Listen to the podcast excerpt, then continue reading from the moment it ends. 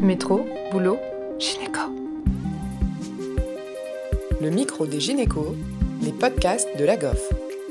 Chers auditeurs, chères auditrices, bonjour et bienvenue sur les ondes du micro des gynécos. Aujourd'hui, nous recevons le professeur Fernandez, actuel et premier chef de service de gynéco-obstétrique à la maternité du Kremlin-Bicêtre, membre du CNGOF, passe-présidente de la SCGP il est également le rédacteur en chef du journal de gynécologie obstétrique et biologie de la reproduction et de l'EMC pour gynécologie et techniques chirurgicales. Avec Océane, il nous partage ses connaissances sur le SOPK, syndrome des ovaires polykystiques. Bonjour professeur Fernandez, merci de participer à notre chaîne podcast aujourd'hui. Si, si vous voulez bien, on va discuter du syndrome des ovaires polykystiques en commençant peut-être pour introduire le sujet par euh, les critères diagnostiques. Alors, les critères diagnostiques, ils ont été très bien définis euh, par une conférence de consensus, qui est la conférence de Rotterdam, qui a été euh, faite il y a maintenant 20 ans quasiment, un peu revue en 2008, et qui vont définir donc les critères. Et lorsqu'il y a deux des critères, eh bien, on va dire que c'est un SOPK. Alors, le premier critère, c'est des critères cliniques. Les critères cliniques, c'est quoi? C'est euh, une aménorrhée ou une spanioménorrhée, c'est-à-dire deux ou trois fois ces règles dans l'année. Euh, ça, c'est la première chose.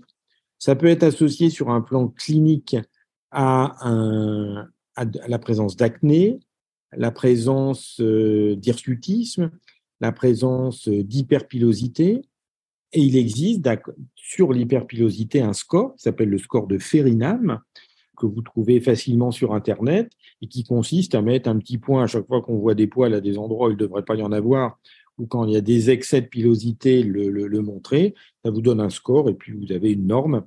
En tout cas, ça permet de traduire cette hyperpilosité. Sur le plan biologique, pourquoi il y a une hyperpilosité? Mais Tout simplement parce qu'il peut y avoir une hyperandrogénie et cette hyperandrogénie se dose par la testostérone libre. J'insiste là-dessus. Ce n'est pas, on ne demande pas un dosage de testostérone, on demande un dosage de testostérone libre. C'est-à-dire que le labo devra faire euh, un dosage de SHBG et puis un petit calcul qui vous donne le résultat de la testostérone libre. C'est celle-là simplement qui est interprétée. La delta 4 androstendione, tout ça est moins important. Ce qu'on peut observer dans les critères de Rotterdam, c'est une augmentation de la LH et de la FSH, qui traduisent donc sur le plan biologique la, pathologie. Étonnamment, dans les critères de Rotterdam, même revisité en 2008, mais depuis, on ne l'a pas introduit, c'est le taux d'hormones antimullériennes, donc de l'AMH.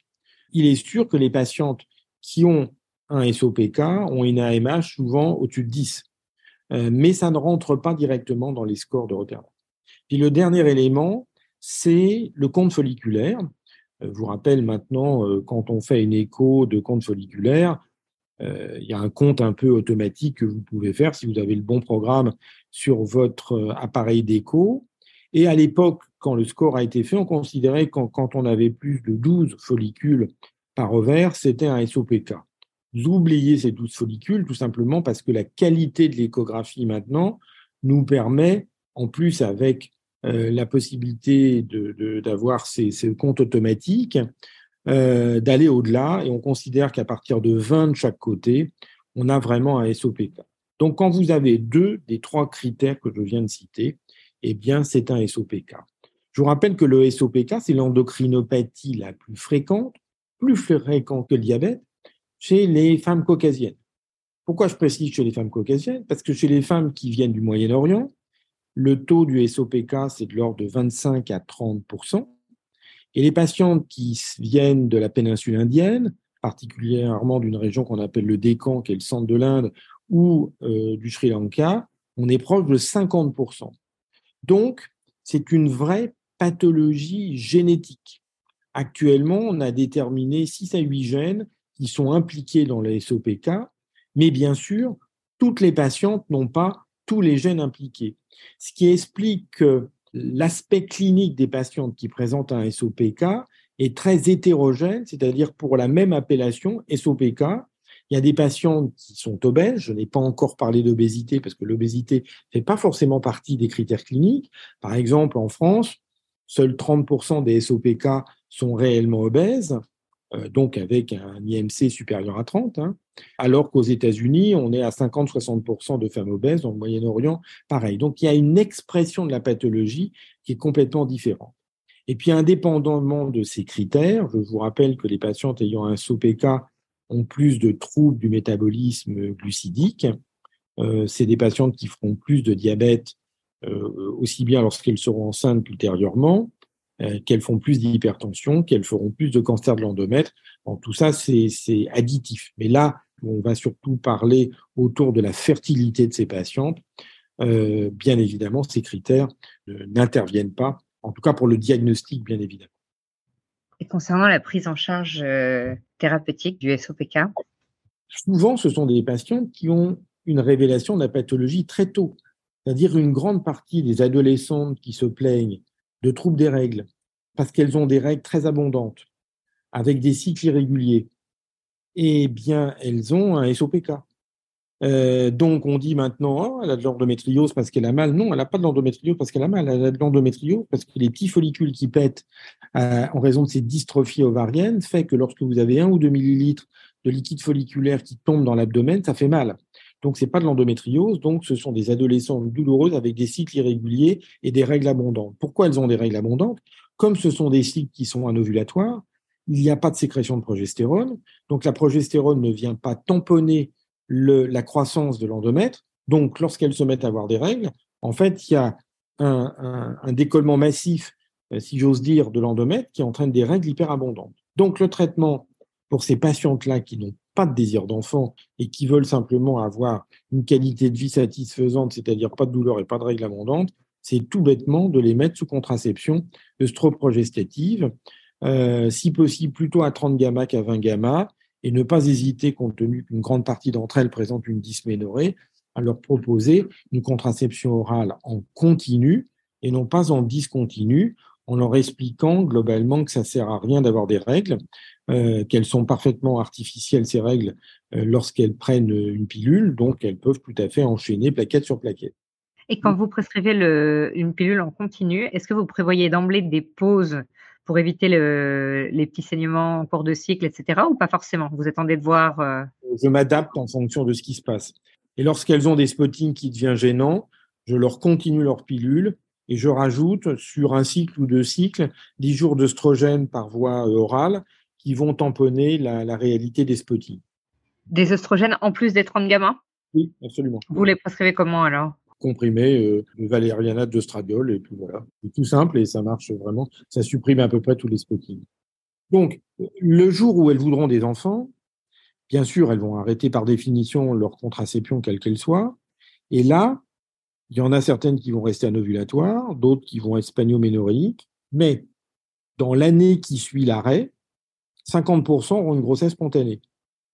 Ce qui sous-entend que dans l'information qu'on va donner, il faut leur expliquer qu'il faut qu'elles aient une sexualité régulière. Parce que souvent, on s'aperçoit que les gens vont essayer de cibler en faisant des tests d'ovulation ou ce genre de choses qui ne sert à rien. Et globalement, elles vont être aussi sexuelles, si j'ose dire. C'est-à-dire que la, la, fréquence des rapports va être trop faible et tout compte fait, elles n'arriveront pas à être enceintes, tout simplement, parce qu'elles ont un SOPK, tout simplement parce qu'elles ont une sexualité trop pauvre pour qu'elles soient reproductives. Donc, on va les informer, il faut parler sexualité, leur expliquer que c'est la fréquence des rapports qui augmente les chances d'avoir des grossesses. Bien. Pour celles qui ont une obésité ou un surpoids, on leur conseille de faire un régime. Euh, le régime, c'est les régimes, vous savez, qui sont euh, euh, sur le repas du midi avec des sucres lents. Et le soir, euh, légumes standards, mais sans sucre lent, éviter tout ce qui est boissons sucrées, gâteaux, etc. Et globalement, un régime suivi correctement sur 3 à 6 mois va leur faire perdre environ 5% de leur poids, qui va permettre de 50 à 80% de récupérer une ovulation spontanée et normale qui va leur permettre d'avoir une grossesse. Donc ça, c'est vraiment la première étape par laquelle tout le monde doit passer. Ensuite, pour celles qui ne seront pas enceintes, soit spontanément, soit après cette première étape de régime, si j'ose dire, eh bien, on va être amené à les traiter. Et le traitement du syndrome des ovaires micropolykystiques, c'est l'utilisation du citrate de clomifène. Le citrate de clomifène, ça se donne cinq jours par mois. Alors, il y a plusieurs schémas, du deuxième au sixième jour du cycle, du troisième au septième ou du cinquième au neuvième. On m'a jamais montré qu'il y avait une grosse différence. On commence en général par un comprimé, donc 50 mg par jour pendant cinq jours. Ça pour deux cycles. Si la patiente n'est pas enceinte ou ne vule pas, je ferai un commentaire là-dessus après, on va passer à deux comprimés pour deux cycles. Et puis si ça marche toujours pas, on va passer à trois comprimés. Ce qui est important de déterminer quand on traite par le citrate de clomifène et les patientes qui ne sont pas enceintes, est-ce qu'elles ne sont pas enceintes parce qu'elles n'ont pas ovulé du tout ou est-ce qu'elles ne sont pas enceintes malgré le fait qu'elles aient ovulé? Parce que ce n'est pas exactement pareil dans la définition de l'échec du traitement par le citrate de clomifène. Donc, quand on fait un cycle de stimulation par du citrate de clomifène, il est bien de prévoir une écho vers J12 pour savoir s'il y a un follicule dominant et éventuellement faire un dosage de progestérone vers J21 pour savoir si la patiente a ovulé. Et dans ce cas-là, on verra une progestérone élevée et en tout cas, on aura cette réponse. Donc, voilà une étape qui va durer au moins six mois, qui correspond à un traitement par le citrate de clomifène. Le citrate de clomifène, c'est 50% de grossesse en six mois. Donc, c'est relativement élevé le rendement du traitement médical. Actuellement, on commence à proposer, même s'il n'y a pas l'AMM en France, des traitements par des anti-aromatases, et en particulier l'étrozole, qui est utilisé dans le traitement du SOPK. Euh, sur des modalités pas, très différentes, mais en France, c'est un peu compliqué parce qu'il n'y a pas d'AMM pour utiliser l'étrozole dans le cas du citrate de clomifène, alors que dans les recommandations internationales, euh, et en particulier celle de l'ECHRE, l'European Society of Human Reproduction, c'est un peu ce qui est proposé de, de plus en plus. Bon, une fois que cette première partie de traitement médical n'a pas marché, qu'est-ce qu'on propose? Eh bien là, il y a deux stratégies qui n'ont jamais été réellement comparées qui sont proposées. Soit l'insémination, stimulation avec insémination, soit d'emblée FIV. Personnellement, je suis contre les stimulations avec insémination pour le SOPK parce qu'elles sont excessivement difficiles à réaliser et que même très bien réalisées par des gens extrêmement compétents, ça donne entre 6 à 10% de grossesse multiple. Et lorsque vous êtes amené à avoir euh, des triplés, des quadruplés, des quintuplés, vous pouvez être certain que ce sont des patients qui ont des SOPK. Et ce sont des SOPK mal gérés dans le cadre de cette stimulation. Donc, si on pense que le traitement, c'est la stimulation, eh bien, on va plutôt proposer des fécondations in vitro, parce que les fécondations in vitro, au moins, on ne replacera qu'un seul embryon. Donc, la probabilité d'avoir une grossesse multiple, elle ne va pas excéder 2 ou 3% qui est le taux de grossesse multiple quand on met un blasto. Donc, il faut être vigilant.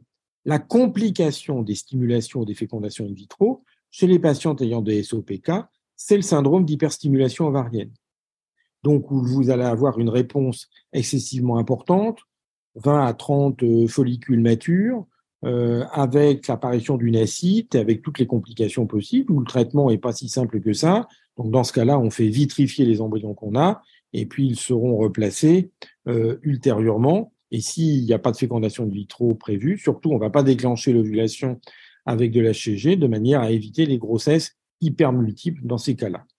L'autre alternative euh, à ces stimulations la FIV, c'est le traitement chirurgical. Le traitement chirurgical, qu'on appelle maintenant multiperforation ovarienne ou drilling, je rappelle que c'est le traitement initial de cette maladie qui a été décrit en 1930 par Stein et Leventhal, où à l'époque on faisait des médianes, on faisait des résections cunéiformes des ovaires et on observait 80% de grossesse au décours de ces résections cunéiformes. Donc, bien sûr, on ne fait plus ça, euh, parce que sont arrivés des traitements, et en particulier le citrate de clomifène, et puis on a mieux compris, puis on fait plus de la parotomie, mais on a été amené par différentes techniques à comprendre qu'on pouvait faire des trous dans les ovaires. Donc ça, on l'a d'abord fait en célioscopie depuis les années 80. Euh, soit on faisait quatre trous avec du monopolaire, avec une aiguille monopolaire, et puis rapidement, on a fait la même chose, soit au laser, soit avec une instrumentation bipolaire. Et c'était mieux parce que le risque de nécrose de l'ovaire en raison de l'utilisation de courants monopolaires, était quasiment inexistant, alors qu'il y a eu des complications avec l'utilisation du courant monopolaire. Donc on a fait ça en Célio jusqu'à la fin des années, euh, euh, fin du siècle dernier. Et puis, c'est développé d'autres techniques, en particulier des techniques de fertiloscopie, où on faisait en gros des célioscopies par voie vaginale, où là, avec une électrode bipolaire, eh bien, on faisait une dizaine de trous par ovaire. Euh, maintenant, on ne peut plus faire de fertiloscopie, ça c'est un problème technique parce que le laboratoire qui faisait ça, et on fait des techniques qu'on appelle de VNOTS, que, que probablement vous avez vu ou entendu parler puisqu'on l'utilise de plus en plus pour faire une hystérectomie, une salpingectomie, une annexectomie ou une ligature tubaire. Et eh bien là, au lieu de le faire comme en cellule avec du gaz, par la même technique, on va mettre un litre, un litre 5 de sérum, on va se retrouver dans le petit bassin et avec toujours les électrodes bipolaires qu'on utilisait en célio, eh bien, on va faire plusieurs trous dans les ovaires. L'intérêt du drilling ovarien, c'est que, bien sûr, c'est une intervention. Celle-ci est faite en ambulatoire, ça dure une demi-heure. Mais là, on va observer dans l'année qui suit 40% de grossesse en moyenne. Et ça, c'est 40% de grossesse unique où on n'est pas obligé de passer par des docteurs, on fait ça gentiment dans son lit avec son conjoint et et, c'est beaucoup plus simple parce qu'il n'y a pas d'hyperstimulation. Et si ce drilling ne marche pas, lorsqu'on est amené à retraiter ces patientes par des stimulations, eh bien, le risque de voir des hyperstimulations ovariennes est beaucoup diminué. Et puis là, ce qu'on est en train de tester, c'est une nouvelle technique, c'est une étude qui est en cours avec nos collègues britanniques, hollandais, belges et euh, nous en France, où on va utiliser des aiguilles de radiofréquence avec juste une anesthésie locale, avec une sonde d'écho, comme si on faisait une ponction d'ovaire en vue de récupérer des follicules pour une FIV, eh bien, au lieu d'aller euh, ponctionner l'ovaire pour récupérer un ovocyte, on va ponctionner l'ovaire avec cette aiguille de radiofréquence. Le générateur nous dit le temps de traitement qui est de l'ordre de 30 à 60 secondes par trou.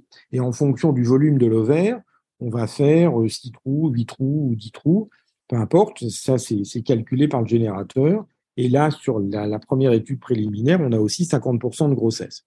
Donc voilà en gros quel est le traitement du SOPK. Maintenant, pourquoi des patients ont un traitement médical et pourquoi des patients ont un traitement chirurgical? Eh bien, ça dépend exclusivement du canal dans lequel elles sont mis pour la prise en charge de leur SOPK. Et même si l'infertilité et la FIV a été créée par des chirurgiens, de plus en plus, ces patientes infertiles ne sont vues que par des endocrinologues ou des médecins dits de la reproduction gynéco qui n'ont pas du tout confiance en la chirurgie, ce qui est dommage, et qui euh, ben, vont systématiquement traiter par des fécondations in vitro euh, ou des stimulations ces patientes-là. Mais il n'y a à ce jour aucun essai thérapeutique pour dire qu'une technique est meilleure que l'autre. J'ai envie de dire honnêtement que dans les deux façons, il y aura le même taux de grossesse, Sauf qu'avec le drilling, on fait le grossesse à la maison tout seul et il n'y aura pas de grossesse multiple.